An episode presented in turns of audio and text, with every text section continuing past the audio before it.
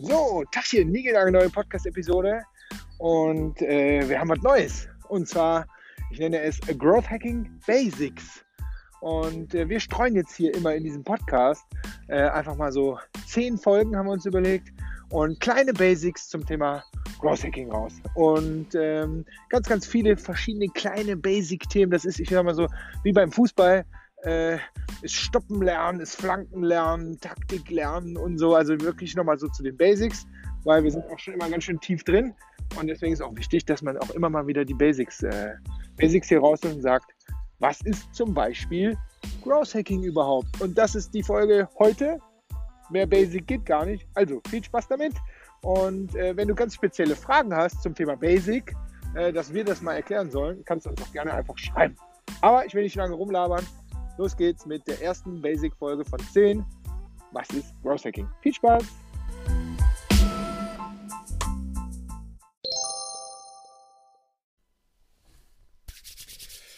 Tachchen! Heute erklären wir nochmal in möglichst kurzer Zeit, was ist denn eigentlich dieses Growth Hacking? Ja, es gibt ganz, ganz viele Interpretationen von diesem Growth Hacking. Ganz viele glauben, dass es irgendwie so man macht was und über Nacht geht es auf einmal so, wow, ist man reich oder die Wachstumskurve geht nach oben.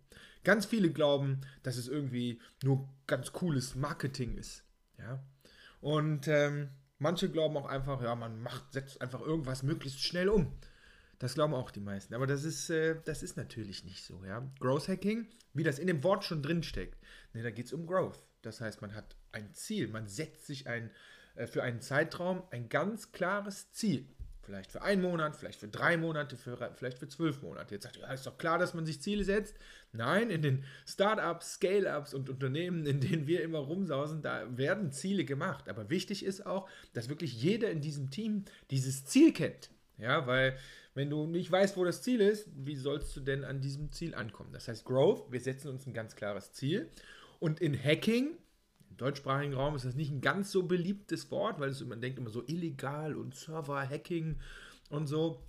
Da steckt nichts weiter drin als Trial and Error. Aber auch nicht da, nochmal, nicht einfach irgendwas umsetzen, sondern systematisches Trial and Error. Ich habe hier mein Ziel und dann generiere ich Ideen und mache, probiere Trial and Error mäßig aus, ob es funktioniert oder nicht. Und das möglichst in Höchstgeschwindigkeit.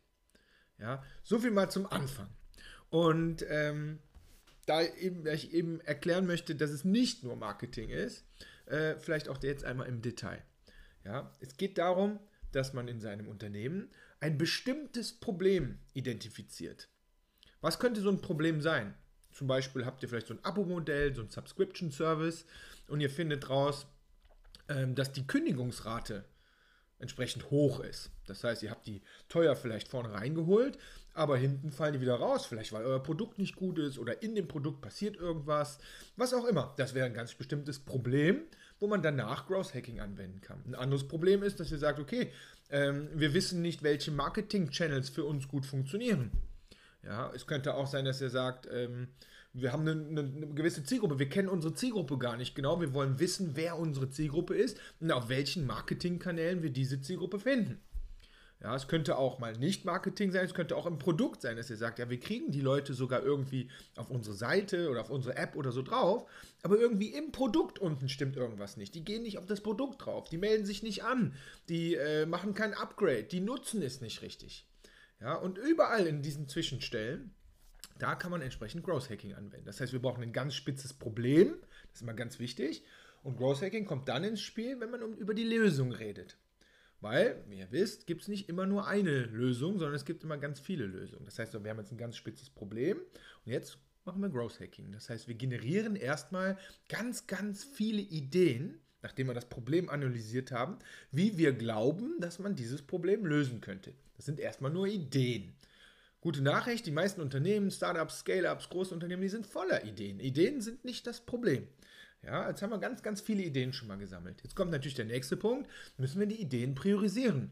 Welche Ideen glauben wir denn sind die richtigen, sind die besten Ideen, die eben auf diese Lösung dieses einen speziellen Problems einzahlen? Priorisieren.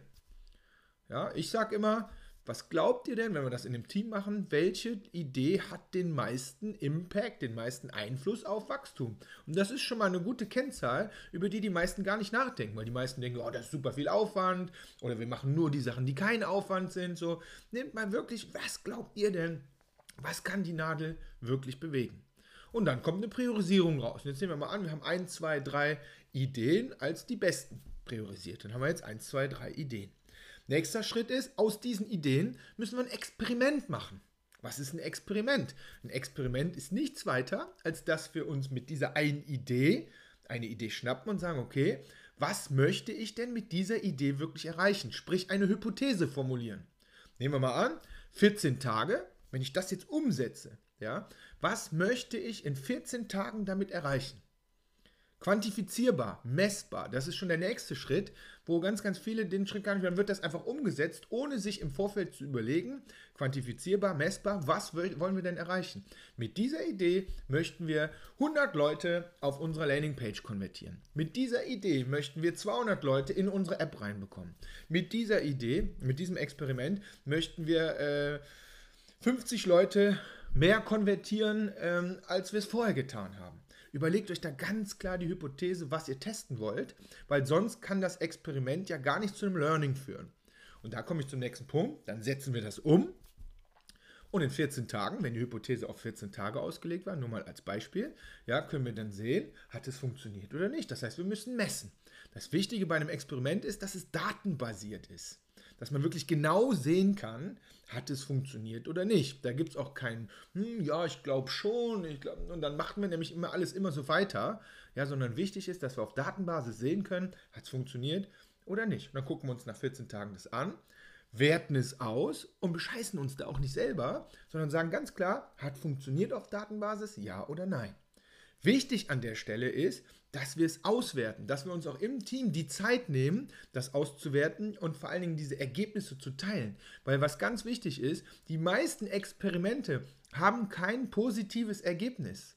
Ja, wenn wir da in den Rhythmus kommen, das ganz kontinuierlich und ganz schnell umzusetzen, finden wir heraus, dass ganz viele Experimente eben kein positives Ergebnis haben. Aber wir müssen trotzdem daraus lernen, weil wenn ich 100 Euro, das ist zum Beispiel ein Credo bei uns im Team, oder in den Teams, mit denen wir arbeiten, sage ich mal so, wenn wir 100 Euro oder 1000 Euro in ein Experiment investieren, dann will ich wenigstens nach sieben oder 14 Tagen wissen, ja, warum es nicht funktioniert hat. Und damit habe ich ein Learning. Das teilen wir im Team, damit wir an dieser Stelle etwas gelernt haben wegen mir für 1000 Euro, um dann den nächsten Schritt zu machen. Dann probieren wir es weiter und weiter und weiter. Das ist ganz wichtig, dass man nicht immer glaubt, es müsste alles funktionieren, sondern es muss alles ein Ergebnis bringen, sodass wir auf der Basis dieses Ergebnisses entsprechend lernen können.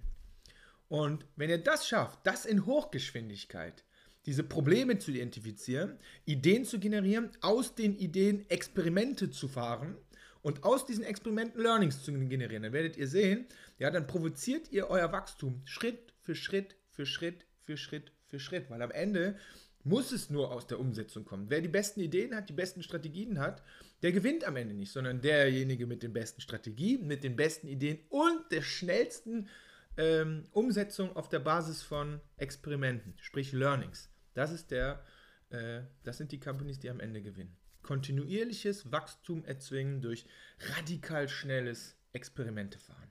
Ja?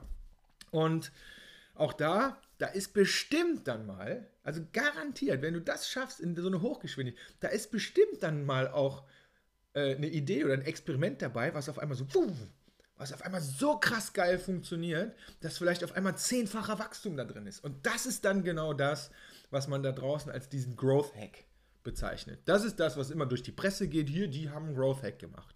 Was die meisten nicht wissen, ist, dass hinter so einem Growth Hack bei jeder Company stecken immer noch tausend andere Experimente, die nicht funktioniert haben oder die vielleicht nicht so gut funktioniert haben. Aber du kannst so dein Glück, dein Erfolg, dein Wachstum wirklich erzwingen durch kontinuierliches Experimentieren. Und da ist dann garantiert auch mal ein Ding dabei, was so krass abgeht, dass du sagst, so, das war ein echter Growth Hack. So, jetzt haben wir Growth Hacking erklärt. Du merkst, ich mag das Thema ganz gerne. Machen wir auch schon ein paar Jährchen, also ehrlich gesagt schon über ein Jahrzehnt, ohne dass ich wusste, dass das schon immer, äh, immer so heißt. Also ähm, ein anderes Thema. Wenn du Bock darauf hast, Growth Hacking zu lernen, Bock für dein Startup, für dein Scale-Up oder für dein Unternehmen anzuwenden, ne, dann habe ich einen kleinen Tipp. Am besten gehst du bei uns auf die Webseite und da kannst du dir die Top 100 Growth Hacks von uns einfach runterladen, kostenlos runterladen. Da kannst du mal so durchstöbern für alle möglichen Branchen, für E-Commerce, für B2B, für B2C, äh, Marketing-Hacks, Produkt-Hacks, Sales-Hacks, ganz, ganz viel Zeug und Methodik dabei. Kannst du dir kostenlos runterladen. Jeden Dienstag um 17 Uhr haben wir, unsere Growth, haben wir unsere Growth Hacking Masterclass. Da kannst du dich mal kostenlos anmelden. Das ist ein Live-Workshop, wo du wirklich uns ganz konkret Fragen stellen kannst, wie das bei dir in dem Unternehmen funktionieren könnte. Ganz, ganz konkret individuelles Coaching mit uns, also mit mir und meinem Team. Und ähm, würde ich mich super freuen, wenn du dich da mal anmelden würdest. Ist kostenlos und dann kommst du mal vorbei und dann lernen wir uns sogar persönlich kennen. Also, in diesem Sinne, ich hoffe, das hat dir ein bisschen Spaß gemacht und du weißt jetzt endlich, was Growth Hacking ist. Und wir sagen ja immer, execute or die, weil am Ende, es kommt alles nur vom Umsetzen. Du musst es leider umsetzen, sonst bringt es nichts. Also, fang doch einfach mal an und dann sehen wir uns hoffentlich bald in der Masterclass. Also, machet gut, viele Grüße aus Köln. Tschüss.